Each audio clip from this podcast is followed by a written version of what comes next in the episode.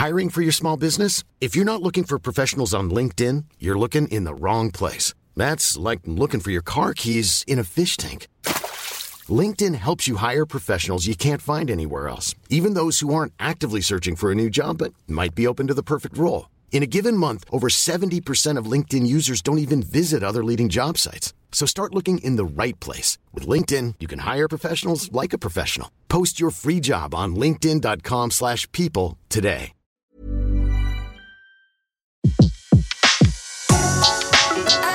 Le meilleur de séances radio est maintenant sur We Love Cinéma. Dans les ressorties du mois de septembre, nous parlons d'une heure près de toi d'Ernst Lubitsch et Georges Cukor, La religieuse de Jacques Rivette, l'année dernière à Marienbad d'Alain René et Rue des Cascades de Maurice Delbez.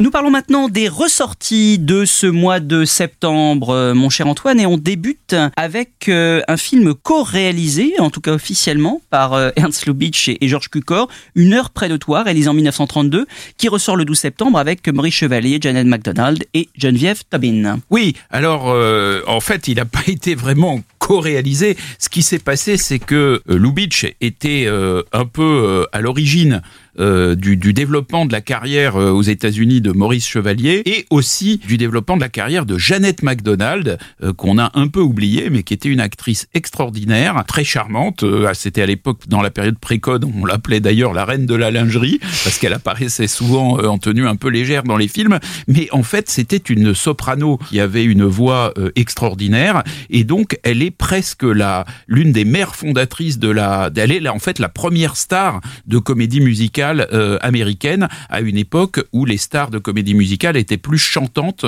que dansantes. Mais la caractéristique de Jeannette MacDonald, c'est qu'elle combine le fait de chanter euh, d'une façon assez euh, institutionnelle, parce qu'on est encore dans du dans du chant lyrique, avec une façon de jouer qui elle est une façon très moderne et une façon très espiègle. Et donc Lubitsch avait eu l'idée de créer des films musicaux dans lesquels il associerait Chevalier, qui était à la fois chanteur et, et acteur euh, aussi, et euh, Jeannette MacDonald. Ce film une heure près de toi est le troisième film euh, du couple Maurice Chevalier euh, euh, Jeannette MacDonald qui en feront euh, au total quatre le, premier ayant été Parade d'amour de Lubitsch et le deuxième Aimez-moi ce soir de euh, Mamoulian. Il faut savoir que c'est un film que, que Lubitsch adorait parce que il mélange il y a à la fois le côté vaudeville que Lubitsch aimait beaucoup il y a le côté pétillant il y a par moments c'est assez méchant notamment le, le personnage joué par Geneviève Tobin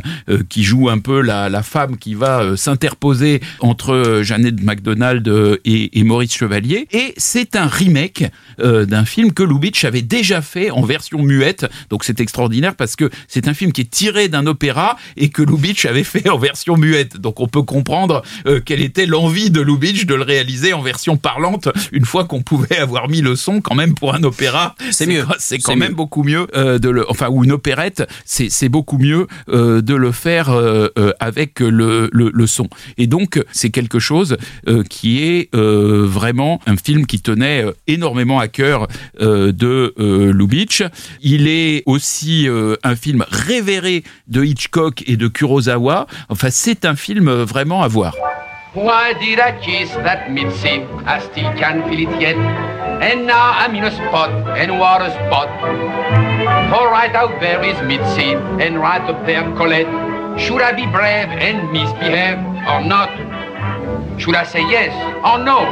Should I stay home or go? Why should I be afraid to fall? I'm only human after all. I love Colette. I'm crazy for Colette. But oh, that Mitzi. I kiss Colette and I get all upset. But oh, that Mitzi. To stay or go, I really can't decide. But this, I know we can't all three be satisfied. I love Colette. I haven't weakened yet. But oh, that Mitzi. Autre ressortie de ce mois de septembre, La religieuse de Jacques Rivette, euh, réalisée en 1966, qui ressort le 19 septembre en version restaurée 4K avec Anna Karina, Micheline Prel et Francine Berger. J'ajoute que le film sort la veille hein, en DVD et Blu-ray euh, le 18 septembre. Alors nous sommes au 18e siècle. Suzanne Simonin est cloîtrée contre son gré dans un couvent. Elle trouve un peu de réconfort auprès de la mère supérieure, mais celle-ci meurt peu après et est remplacée par une femme sadique qui ne cesse de brimer Suzanne. La jeune femme obtient l'autorisation de changer de couvent, mais reste toujours aussi déterminée à sortir. Le film est adapté bien sûr du roman de Diderot, qui est paru en 1796 à titre posthume. Diderot s'était lui-même inspiré de la vie de Marguerite de Lamar, dont le père voulait accroître sa fortune, et l'a mise au couvent dès l'âge de 3 ans. Elle y restera jusqu'à sa mort. Jean Gruau adapte d'abord le roman en pièce de théâtre, puis il s'attelle avec Rivette à l'écriture du scénario, qui est une première fois soumis à la commission de censure, qui émet des réserves mais ne l'interdit pas. Le début, on peut le dire, d'un chemin de croix, c'est le cas de le dire. Rivette change la fin, que je ne révélerai pas. Alain Perfit, ministre de l'information du général de Gaulle, reçoit alors des lettres de protestation de religieuses et de l'association des parents d'élèves de l'enseignement libre qui juge le film blasphématoire alors tous ces gens-là ne l'avaient pas vu. Alors exactement que personne ne l'avait vu et que le film n'était pas encore sorti. Pour calmer les esprits, le film change de titre. Suzanne Simonin, la religieuse de Denis Diderot, acceptable. Et Rivette ajoute en amorce librement adapté d'une œuvre polémique de Diderot, ce film est une œuvre d'imagination, il ne prétend pas représenter une peinture exacte des institutions religieuses. En mars 1966, un nouvel avis de la commission est rendu public, il interdit le film au moins de 18 ans, mais il accepte. Il accepte sa sortie en salle. Et pourtant, Yvon Bourges, nouveau directeur de l'information, décide purement et simplement de l'interdire. Le canard enchaîné parle alors d'inquisition. Le manifeste 1789 est publié dans la presse, regroupant des figures illustres de l'époque comme Duras, Prévert, mais certains membres du clergé et aussi des gaullistes, alors que l'on soupçonne Yvonne de Gaulle d'être à la manœuvre, et puis intervient quelques semaines plus tard une fameuse tribune de Jean-Luc Godard dans le Nouvel Observateur, une lettre ouverte à André Malraux qui euh, impressionne tout le monde par son silence étourdissant euh, devant cette affaire. Malraux qu'il dénomme ministre de la Culture, dans laquelle il termine par ces mots Comment donc pourriez-vous m'entendre, André Malraux, moi qui vous téléphone de l'extérieur, d'un pays lointain, la France libre. Mmh. Le ministre reste toujours silencieux. Le scandale prend une ampleur nationale alors que Rivette a toujours déclaré que ce n'avait jamais été son intention. Le film est finalement présenté au Festival de Cannes en compétition. Il ne, il ne reçoit rien mais il est quand même plutôt bien accueilli. Et finalement, la décision d'interdiction est annulée en 1967 les ministres décidément valsent à cette époque-là, puisque c'est Georges Gors euh, qui est nommé et qui, alors là c'est pour l'anecdote assez rigolo, envoie son conseiller culturel de l'époque, un certain Romain Gary, qui pense que le film ne peut choquer que par l'ennui profond qui s'en dégage. La religieuse sort finalement sur les écrans en juillet 1967 et totalise 3 millions d'entrées. Alors aujourd'hui, on parle évidemment est-ce que l'histoire du film est-elle plus intéressante que le film lui-même En le voyant dans une très très belle copie restaurée, il faut le dire? Euh, le film, je trouve, a un peu perdu de son souffle. Hein. On a vu des films nettement plus virulents, mais ça n'a peut-être jamais été l'intention, en effet, de, Rivette, qui a fait un film très austère, très épuré, dans lequel il dénonce l'oppression des consciences et, l'enfermement, un monde perçu comme une prison. Et le film est bien sûr aussi et avant tout porté euh, par Anna Karina, qui campe une, une Suzanne Simonin à la fois inébranlable. C'est ça qui est assez euh, stupéfiant quand on voit le film, et évidemment le livre de Diderot euh, disait exactement la même chose, une fois inébranlable malgré les épreuves qu'elle traverse, c'est, à noter enfin, c'est le dernier film que Jacques Rivette tournera avec un scénario.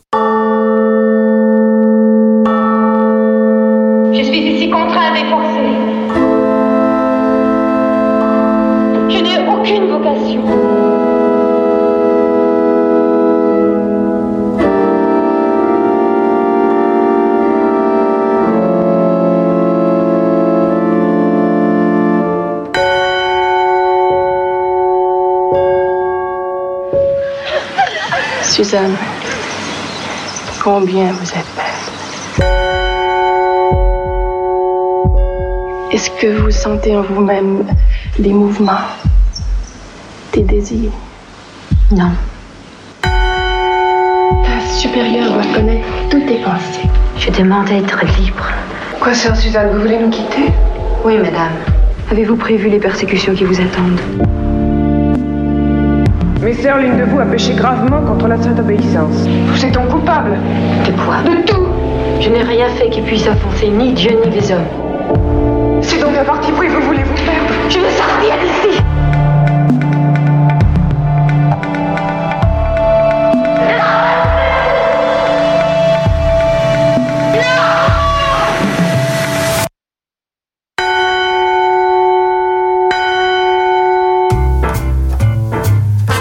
L'année dernière, à Marienbad d'Alain René, réalisé en 1961, ressort lui aussi le 19 septembre en version restaurée avec Delphine Zerig et Giorgio Albertazzi. Nous sommes dans un hôtel baroque. Un homme essaie de persuader une femme qu'il se serait connu et aimé l'année dernière à Marienbad. Elle nie et prétend ne se souvenir de rien. Le scénario et les dialogues sont signés Alain Robbe-Grillet, qui était à l'époque l'un des pères fondateurs du, nouveau roman. Alain René obtient pour ce film le, Lion d'Or à Venise. Euh, René, on le sait, presque toute sa carrière, hein, jusqu'à même ses derniers films, a été un, expérimentateur de forme. Et l'année dernière à Marienbad, l'exemple le plus illustre. Hein, c'est une œuvre en perpétuel mouvement, euh, magnifié par des travelling euh, éblouissants, je trouve d'une fluidité assez incroyable. Le début est à ce titre fascinant puisque c'est un enchevêtrement de phrases, de bribes de conversation, de plans, de moulures au plafond, de miroirs, dans une déambulation de figures statiques, chuchotantes, euh, presque dévitalisées. C'est évidemment, peut-être même un peu trop, l'incarnation du, du, cinéma moderne, comme on l'a appelé, très conceptuel. Euh, le film est en effet d'une fulgurante liberté, passant subrepticement d'un lieu à un autre,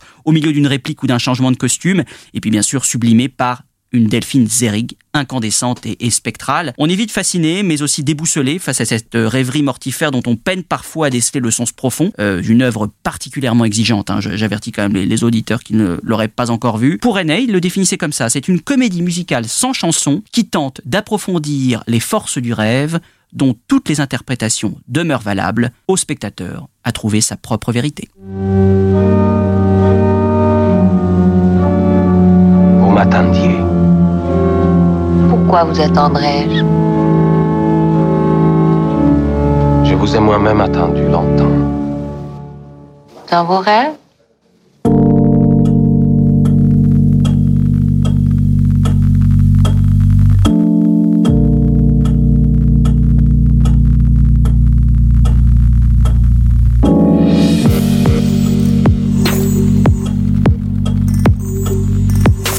Vous aimais. Je vous aimais. Je suis sûr que vous inventez.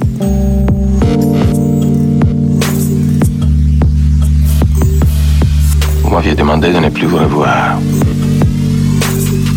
Oh, laissez-moi.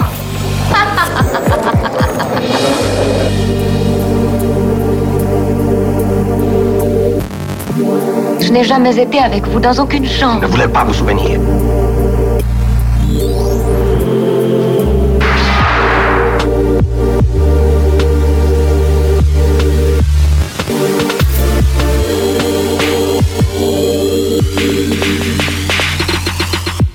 Eh bien, racontez-moi donc la suite de notre histoire.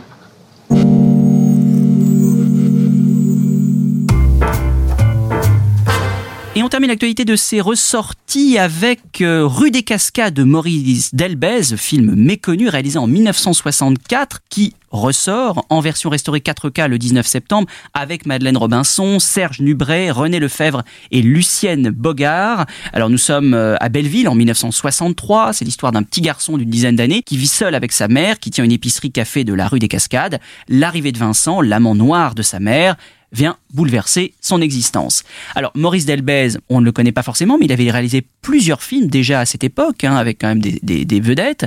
Lorsqu'il entreprend l'adaptation du roman de Robert Sabatier, Alain et le Nègre, alors il faut dire qu'on est à l'époque en pleine période de décolonisation, et il était plutôt osé, au début des années 60, de raconter l'histoire d'amour entre une femme blanche, veuve, et un homme noir. Alors après un tournage mouvementé que le cinéaste décrit lui-même comme un enchantement épouvantable, le film sort sous le titre Un gosse de la butte dans seulement quelques salles et de l'affiche au bout de seulement une semaine. Cet échec ruine la carrière de Maurice Delbez qui ne tournera plus d'autres films, qui tombe progressivement et très rapidement même dans l'oubli jusqu'à cette très belle restauration initiée au départ par un crowdfunding qui rend justice à cette œuvre assez atypique, qui retrouve à la demande de Maurice Delbez son titre original Rue des Cascades, soit un mélange de, nouvelles vagues quand même avec ce côté naturaliste, cette façon de filmer le village de Ménilmontant, très réaliste en effet, très naturaliste, et puis aussi un ton un peu proche d'un Claude Anton Lara euh, dans la description de ce café, de ses clients On retrouve un petit peu ce, ton-là. Et puis surtout campé par une bouleversante Madeleine Robinson dans un rôle difficile et assez moderne pour l'époque. Alors il faut dire que plusieurs événements ont lieu autour de cette sortie. Il y aura une projection en plein air euh, du film dans la rue des Cascades. Il y aura des visites guidées de Belleville, euh, un retour sur les lieux de tournage avec Patrick Bezzolato et puis une exposition itinérante, hein, des photos de tournage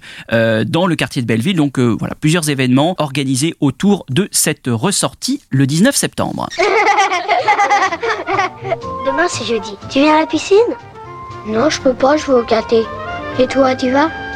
Moi, je suis zaté. Qu'est-ce que c'est qu'un zaté C'est quand on est pour la révolution. Alain, veux-tu rentrer tout de suite? Je ne ferai jamais rien de ce gosse. Pas vous en faire, c'est l'âge bête. Le mien, c'est bien pareil. Qu'il est timide, votre gosse? Elle est ma boule, celle-là. C'est les femmes, ça, mon gars. Tu les connais pas encore? Elles sont quand même pas toutes idiotes. J'en ai marre de faire l'amour comme on fait le ménage. Par devoir conjugal, pour faire propre. Il sent vachement bon ton mouchoir. Une belle petite gueule comme la tienne, faut pas l'abîmer, mon Alain, tu regretterais plus tard. T'as déjà embrassé des filles Non. Moi, j'ai déjà embrassé quatre garçons. À la fois? On aura tout eu, hein? Eh oui, c'est la vie. T'as vu? J'ai poché à mon père. En vrai, s'il fait le flic. Un joueur à roulette, tu me le files? Bah le pot, ouais. Avec quoi qui travaille à mon père si je te le file? Vous pouvez pas comprendre, parce que moi, je pense dans l'absolu, dans la philosophie. Ouais, pendant des siècles, on mignote des sauvages, on les instruit, on leur donne nos missionnaires à bouffer. Bonjour tout le monde Retrouvez l'ensemble des contenus séances radio proposés par We Love Cinéma sur tous vos agrégateurs de podcasts.